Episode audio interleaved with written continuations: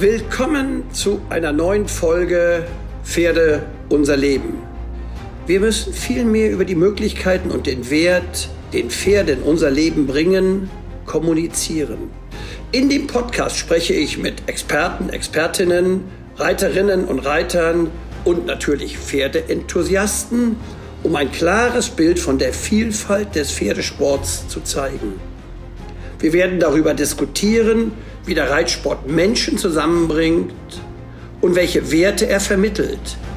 Wir werden aber auch ehrlich über die Herausforderungen sprechen, mit denen der Pferdesport konfrontiert ist. Ich wünsche Ihnen allen ganz viel Freude beim Zuhören.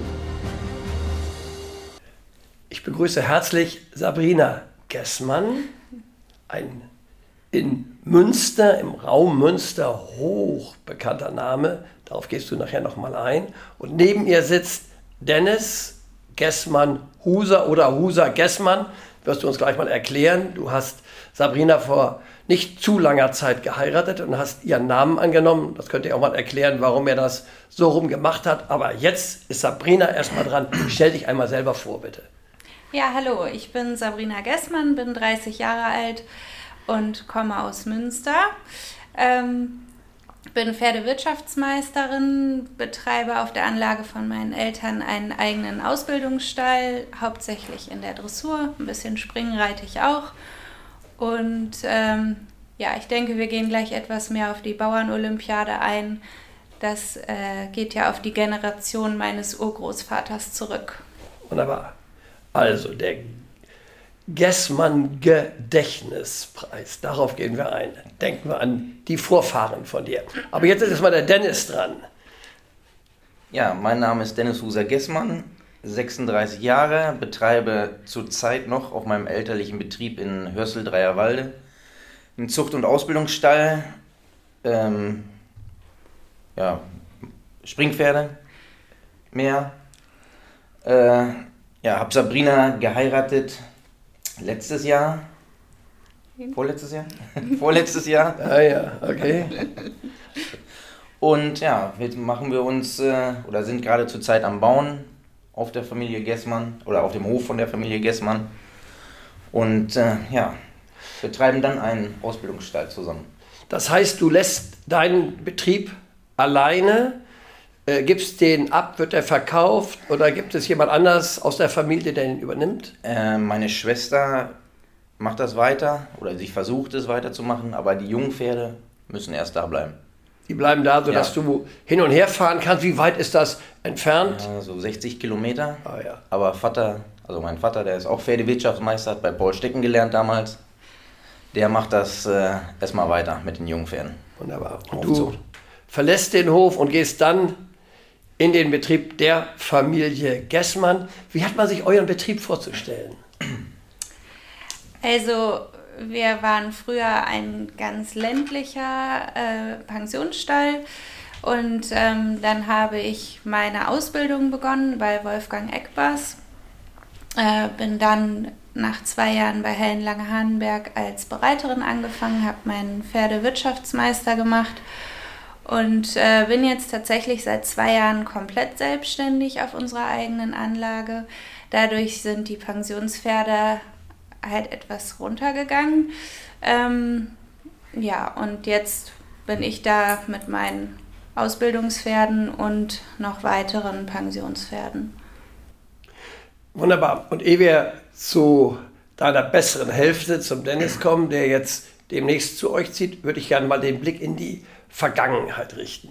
Ich habe ja die große Ehre, seit vielen, vielen Jahren den ja, Urgroßvater Gedächtnispreis von dir äh, zu, ja, zu kommentieren. Ich glaube, das Herzstück ist die Kür, die Quadrille der Reitvereine donnerstags abends hier in der Halle Münsterland. Die Halle immer proppenvoll, ich sage mal, Stimmung wie in einer Diskothek. Und ja, dein Urgroßvater ist derjenige, der damit angefangen hat. Ist das richtig? Ja, das ist richtig. Leider habe ich ihn nicht kennengelernt, aber ähm, ja, mein Opa, der hat das immer schon ganz toll vorgelebt, wie man halt als Team äh, zusammen was erreichen kann. Und äh, ja, man sagt ja nicht umsonst, die Bauernolympiade ist die weltweit bekannteste A-Dressur-Kür und das spannendste A-Springen der ganzen Welt, weil es einfach super viele Zuschauer auch einfach anzieht und besonders dieser Teamgeist, der einfach entsteht durch diesen ganz besonderen Anlass, weil welcher ländlicher Reiter kann in so einer Halle reiten und vor so einer Kulisse sich präsentieren und ja, wir finden es auf jeden Fall sehr besonders. Und das ist in diesem Jahr 2024 hier in der Halle Münsterland zum 86. Mal durchgeführt worden. Nur im Zweiten Weltkrieg und jetzt, als wir Corona hatten, ist es unterbrochen worden. Und jetzt die Frage an dich, wie oft hast du selber mitgeritten? Puh. Puh, das weiß ich gar nicht. Ich weiß auf jeden Fall, dass ich mit äh, zwölf das erste Mal hier mitgeritten bin. Ähm, das war für mich eine ganz, ganz spannende Sache, weil ich ja vorher nicht wirklich Großpferde geritten bin und dann in der Kür, man muss sich dann super konzentrieren und dann vor diesem großen Publikum, das war schon ähm, ja, sehr aufregend. Aber grundsätzlich ähm, ist meine reiterliche Karriere dann auch relativ schnell vorangeschritten, dass ich gesagt habe, irgendwann, es ist halt ein, ein äh, ländlicher Cup und ich möchte nicht als Profisportler den ländlichen Reitern aus dem Reitverein den Platz wegnehmen, sondern ja, es ist halt einfach für die Amateure gemacht und ich finde halt, die haben den Vortritt und ich als Profi stehe lieber am Rand und helfe von unten, als dass ich dann dort mitreite.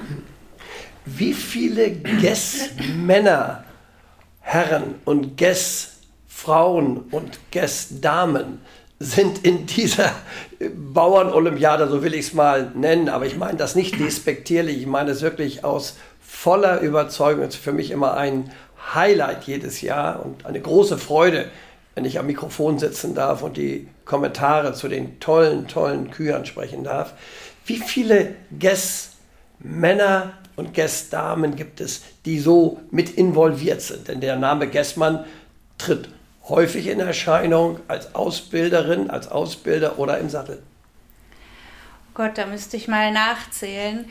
Ähm, grundsätzlich mein äh, Vater und seine, also er hat drei Geschwister, eine Schwester reitet nicht, aber ähm, also drei haben bei der Bauernolympiade schon mitgeritten selber oder waren als Trainer tätig. Dann meine Mutter, meine Schwester und ich. Also wir sind dann auf jeden Fall schon mal sechs, die quasi als Guestmänner in irgendeiner Form schon mal bei der Bauernolympiade entweder als Reiter oder als Trainer mitgemacht haben. Und den Großvater nicht. Ja, und Opa. Yes.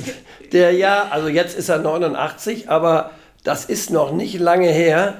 Da hat der Albachten noch richtig in Schwung gebracht. Die haben dieses Jahr wieder gewonnen, im letzten Jahr und dieses Jahr. Und ich glaube, das ist immer noch zu spüren, dass da ein Gessmann im Hintergrund war. Wahrscheinlich ist er jetzt nicht mehr im Hintergrund, aber er war im Hintergrund lange Jahre. Ne? Ja, er war, ich glaube, 20 Jahre dort.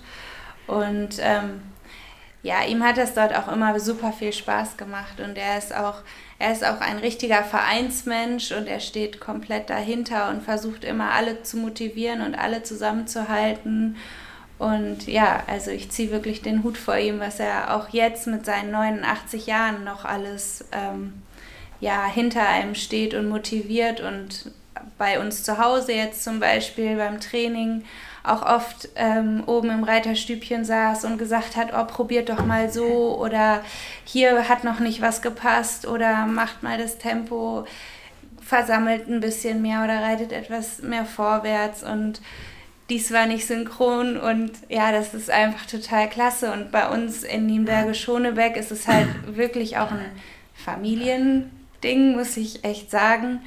Mm, meine Mama macht zwar das Training aber dann ist meine Schwester, die auch Training macht, oder mein Papa und ich und halt Opa, alle gucken irgendwie mit drauf. Es macht einfach echt Spaß und man zieht so an einem Strang. Dennis, das Wort alle gucken drauf.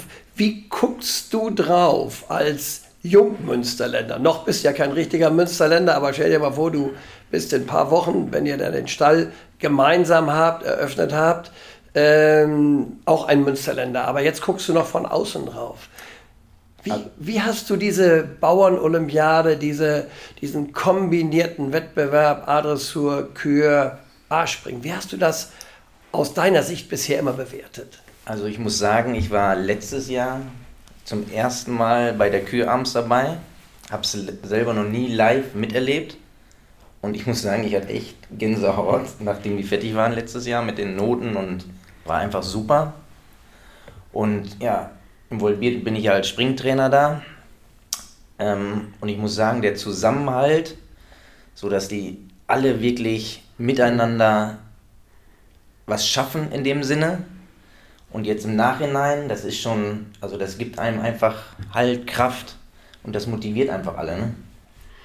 Und das wäre nämlich genau die Frage, die ich jetzt an diejenige weitergebe, die das mit zwölf Jahren zum ersten Mal gemacht hat, nämlich äh, Sabrina mitgeritten. Also zwölf habe ich noch gar nicht gedanklich erlebt. Ich habe das zwar damals schon kommentiert, aber so, ich spreche jetzt immer so von 15, 14, 15. Das finde ich auch schon wahnsinnig jung, aber zwölf, da hältst du wahrscheinlich den Jugendrekord hier.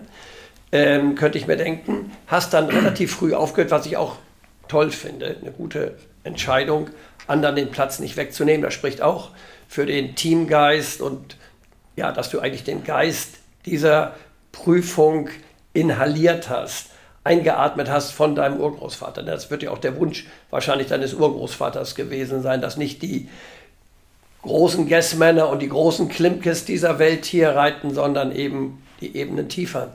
Was hast du mitgenommen für deine weitere reiterliche Entwicklung aus dieser Zeit Bauernolympiade?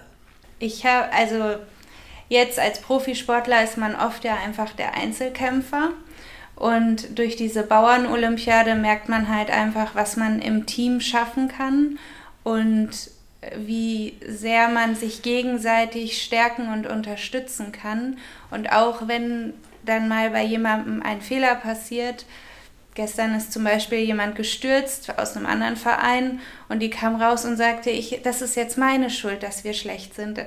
Und ich stand daneben und habe ganz aus Reflex gesagt, nein, das ist nicht deine Schuld. Ihr seid ein Team und das muss man, man gewinnt mhm. zusammen und man ver verliert zusammen. Und das finde ich einfach so toll an dieser Bauernolympiade, weil, ähm, ja, wie gesagt, man gewinnt und man verliert zusammen. Und es ist einfach ein Team und man zieht an einem Strang und ja, das ist einfach dieses Besondere. Mhm. Im Gegensatz zum Profisportler, der halt mit seinem Partner fährt, aber alleine für sich dann mit dem mhm. Pferd kämpft. Würdest du das ähnlich sehen, jetzt als Außenstehender, noch Außenstehender, der zumindest noch nie mitgeritten ist und du wirst wahrscheinlich auch nie mitreiten, aber bist Trainer der Mannschaft, aus der Sabrina ursprünglich kommt? Das ist so, dass man mitfiebert. Also ein Elternteil gestern äh, von unserer Mannschaft, die spielen, oder er ist glaube ich Fußballer, er fing dann auf einmal auch mit zu springen im Parcours. Also das war ganz lustig und ja, man lebt dafür, ne? Wenn man da einmal so drin ist und das miterlebt hat, dann ja. Ehe wir auf den Sport noch mehr eingehen bei euch beiden, ihr seid beides Profisportler, der eine aus der Springschiene, du bist ja früher bei Ludger auch im Stall gewesen, du warst bei Hellen im Stall, also ihr habt wirklich tolle Turnierställe auf höchstem internationalen Niveau miterlebt. Ehe wir darauf zu sprechen kommen, was so eure wie euer Werdegang gewesen ist, würde ich gerne mal die Frage jetzt erstmal anknüpfen. Äh, was habt ihr durch die Reiterei ganz generell, und da ist ja bei Sabrina die Bauernolympiade auch ein Teil ihrer reiterlichen Entwicklung, was habt ihr für euer Leben insgesamt mitgenommen aus dem, was ihr mit Pferden erlebt habt, erritten habt, erlitten habt und ja, an Highlights gehabt habt? Sabrina, fängst du an und dann Dennis? Ja, also aus meinem, aus dem oder mein reiterliches Leben hat sich entwickelt durch halt die Bauernolympiade. Ich glaube auch dadurch, dass ich früher angefangen habe, Dressur und Springen zu reiten, hat sich so ein bisschen der Horizont erweitert. Ähm, und dadurch, dass ich auch jetzt noch nicht nur Dressur reite, sondern auch Springen reite, ähm, arbeitet man die Pferde auch noch ganz anders und intensiver. Ähm, und ja, man arbeitet mit dem Pferd zusammen und es sind ganz viele Komponenten, auch die von außen mitspielen. Das ist der, der Trainer, dann alle, die sich mit ums Pferd kümmern, der Pfleger und so. Ja. Und vielleicht darüber hinaus nochmal, wenn du das Pferd jetzt mal weglässt, was hat dir das Reiten gegeben? Oder anders gefragt, könntest du dir ein Leben ohne Pferde vorstellen?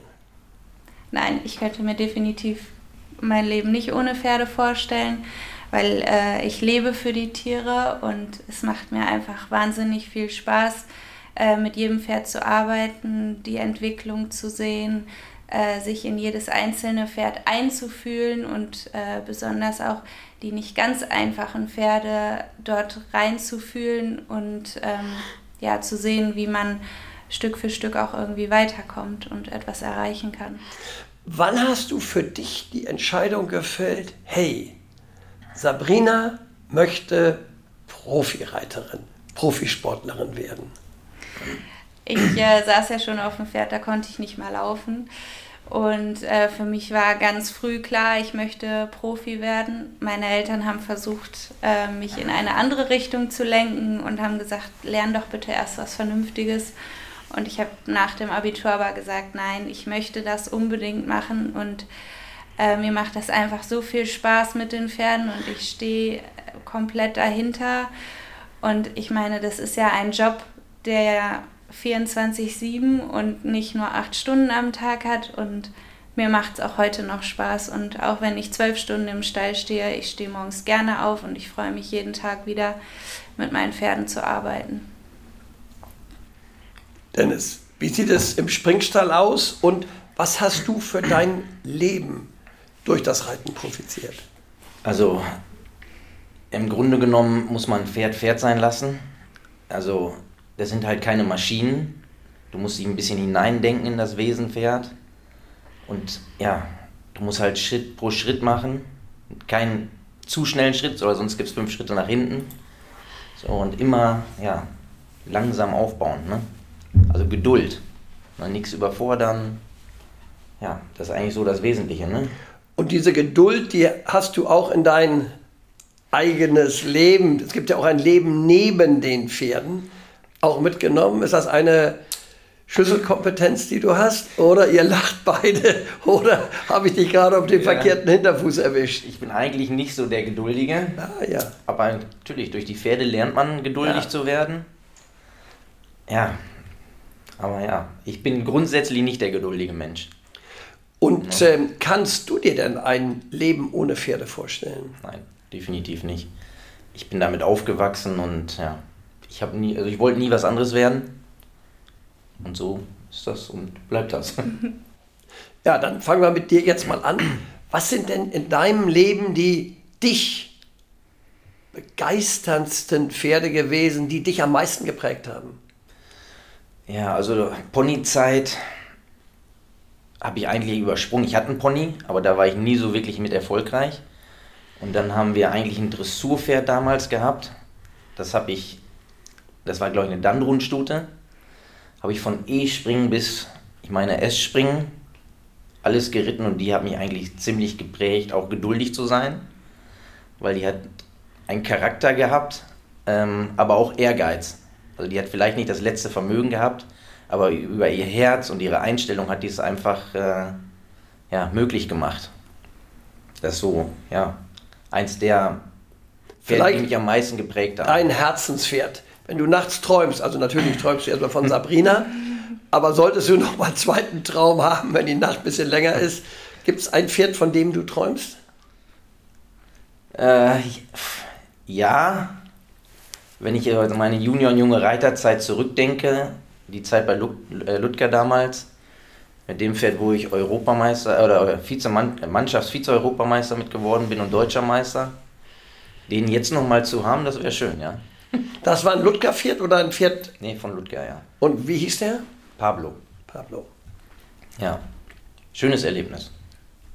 Und die Zeit bei Ludger wurde beendet, weil du wieder nach Hause gehen wolltest, nach Hause musstest? Wie war da die Konstellation? Ich sag mal, von Ludger war es ja nicht weit zu uns. Das war, glaube ich, eine Viertelstunde höchstens.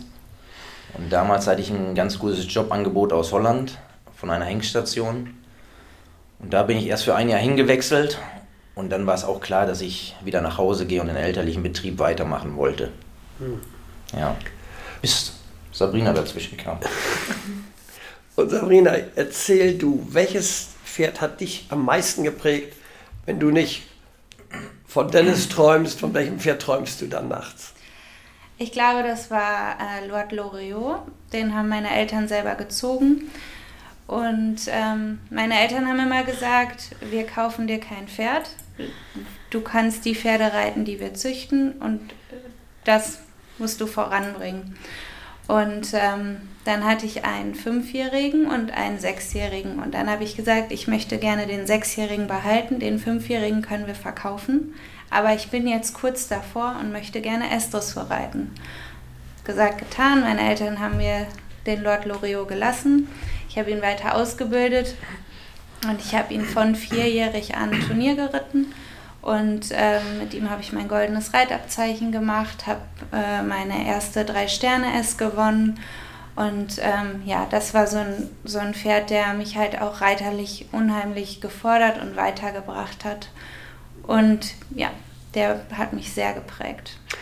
Und war bei dir in deiner Vita, nachdem du das Abitur hattest, den Eltern verkündet hattest, so also mit einer ordentlichen Ausbildung könnt ihr mich nicht locken. Ich gehe zu Wolfgang Eckbars, ja einem sehr renommierten Ausbilder Norddeutschland, im Emsland genauer gesagt.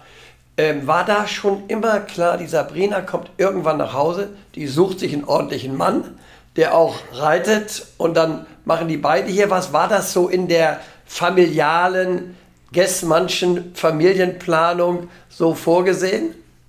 Ja, ich habe das immer gehofft ich wollte auch immer nach Hause, ich wollte das äh, gerne übernehmen. Und als ich habe ja eine Schwester, die ist äh, drei Jahre jünger als ich und zwei Brüder, Zwillinge, ähm, die sind zwölf Jahre jünger als ich. Und als die geboren sind, heißt, das heißt ja immer, ja, die Jungs kriegen den Hof, habe ich tatsächlich vor dem Kinderbett gestanden und habe gesagt, und ihr kriegt den Hof nicht. Die Armen. ja, sehr prägend in unserer Familie, kriege ich auch immer wieder vorgehalten. Aber ähm, nein, ich bin sehr glücklich, dass ich jetzt wieder zu Hause bin und dass wir dieses große Projekt starten mit Stallbau und äh, Ausbildungsstall dort zusammen machen und ja, sehr glücklich darüber. Da hat sich alles wunderbar gefügt, dass du dann einen Mann geheiratet hast, der sogar noch deinen Namen angenommen ja. hat und dann sogar noch kommt und seinen Hof Hof sein lässt. Toll. Sag mal, ihr beiden, ich fange mal mit dir an. Ähm, wie beurteilt ihr, du speziell, die Reiterei heute? Du hast ja den Werdegang hinter dir, ihr hattet einen ähm, Stall mit äh, Gastpferden, wenn man so will, sogenannte Einstaller, jetzt wird es mehr Turnierstall orientiert, weil du da bist, Ausbildungsstall orientiert. Du bist bei Hellen Lange Haneberg gewesen im Stall, hast das erlebt auf höchstem internationalen Niveau. Ähm, bist auf vielen großen nationalen Turnieren gewesen in Deutschland, hast also eine Menge mitgekriegt. Wie beurteilst du unsere Situation heute? Was ist so, dass du sagst, das hat sich in eine gute Richtung entwickelt? und wo ist noch Luft nach oben. Und dann würde ich den Dennis, der ja bei Ludger war, in Holland war, mal die Frage dann danach stellen, da kann er sich schon mal drauf einstellen. Wie siehst du unseren Sport, all das, was mit Pferden zu tun hat, weil ihr ja auch Pferde züchtet, wie sehen wir in zehn Jahren aus? Was hoffst du? Was glaubst du? Ja, ich beurteile die Gegenwart ähm, also es ist zwiegespalten. Ich glaube, es gibt viele Dinge, die deutlich äh, besser geworden sind und viel pferdefreundlicher und viel mehr darauf geachtet wird, äh, wie mit den Pferden umgegangen wird, dass das Tierwohl immer an erster Stelle steht. Äh, jetzt auch durch die neue LPO sind ja viele Dinge auch nochmal angepasst worden und man will ja immer wieder versuchen, dass man das Tierwohl noch mehr in den Vordergrund rückt. Ähm, was so ein bisschen schwierig ist, finde ich manchmal äh, mit Social Media, dass man oft wird man gefilmt oder es wird etwas online gestellt und manchmal sind es halt einfach auch nur Momentaufnahmen und man ist gar nicht, man hat das Ganze vorher, nachher gar nicht gesehen und dann ist es manchmal sehr schwierig, das einzuordnen und zu sagen, okay, das war jetzt wirklich nicht gut, andere Dinge waren gut. Und was manchmal auch, finde ich, sehr schwierig ist mit den Influencern, die sich mit dem Reitsport zwar auseinandersetzen, aber äh, sich dann von außerhalb von Pferdewirten oder von Trainern gar nicht helfen lassen und sich dann ihre eigene Meinung bilden und die durch diese große Reichweite manchmal auch ein bisschen ein falsches Bild vermitteln. Mhm.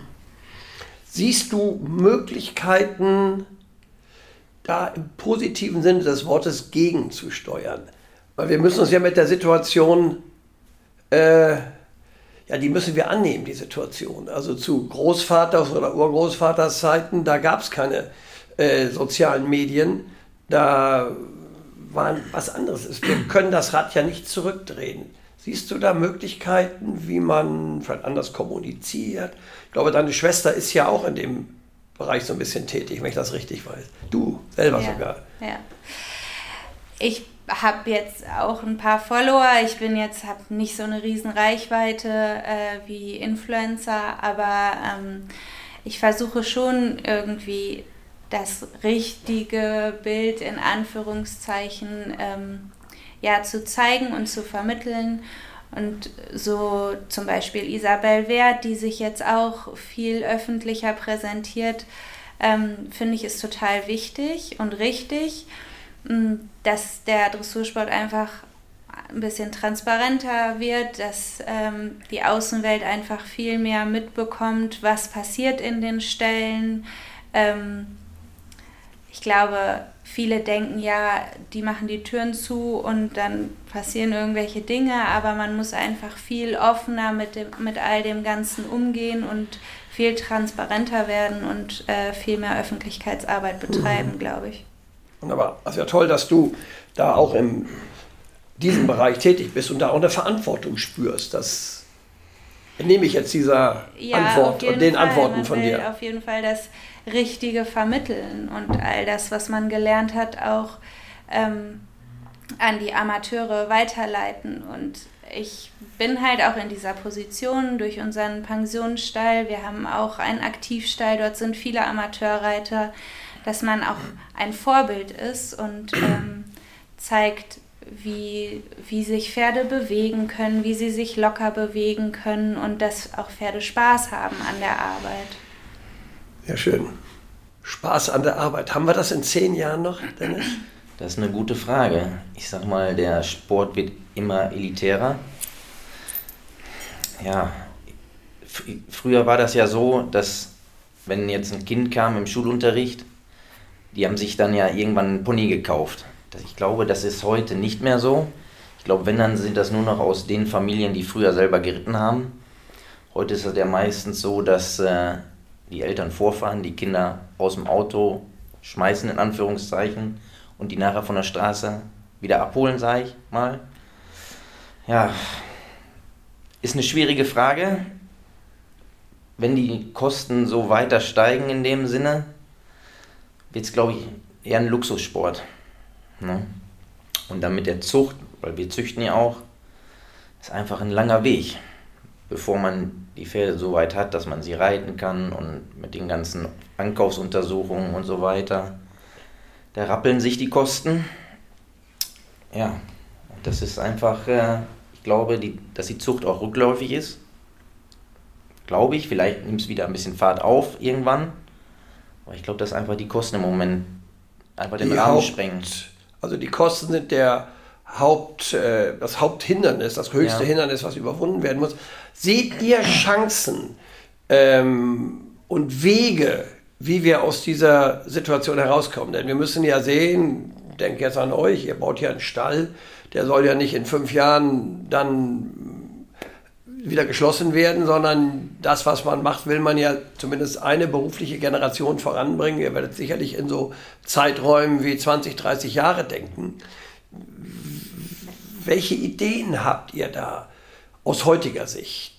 Welche Flexibilität habt ihr möglicherweise auch? Gibt es da Ansätze? Ja, grundsätzlich, also dadurch, ja, wir sind ein Ausbildungsstall, aber wir müssen und versuchen auch immer wieder quasi die Amateure mitzuziehen und äh, wenn dort Nachwuchs ist, den auch zu fördern. Ähm, das ist natürlich auch alles so ein bisschen schwierig mit der Schule. Die Kinder sind immer länger in der Schule, der Tag wird immer länger.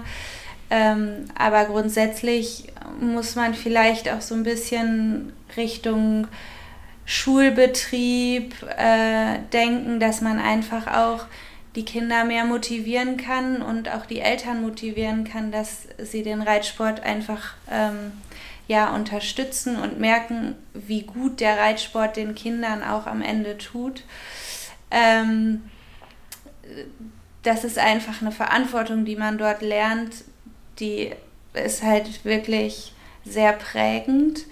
Und ähm, es ist halt einfach kein Tennisschläger, wo man sagt, ich habe heute keine Lust und der bleibt in der Ecke stehen, sondern man lernt halt wirklich Verantwortung zu übernehmen, selbstständig zu sein und das prägt einen auch fürs ganze Leben.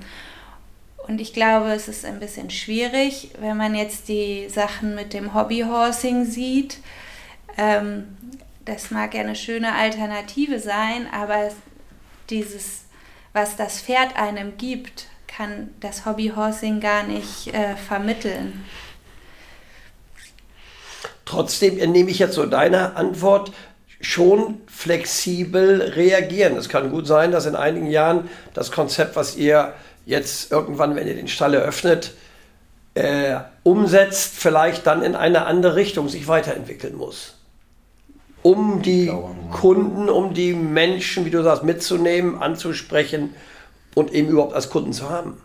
Ja, also grundsätzlich ist unser Ding eigentlich schon, ähm, weiter die Ausbildung äh, unserer Pferde voranzutreiben, ähm, auch zukunftstechnisch so ein bisschen äh, besser zu werden und auch turniermäßig noch höher zu starten. Aber ähm, unser Turnier oder unser Sport lebt halt einfach nur von Nachwuchs. Das darf man nicht vergessen. Und ähm, mir macht es auch super viel Spaß, mit Kindern zu arbeiten. Mhm. Ähm, und deswegen, ja, denke ich schon, man muss sie mitziehen und ja, flexibel sein hilft meistens. Mhm. Dennis, möchtest du noch was ergänzen? Nein, ich sehe das genauso. Ich widerspreche meiner Frau nicht. Ja, Nein, da hast du schon viel gelernt. Das ist die beste Möglichkeit, um lange verheiratet zu sein.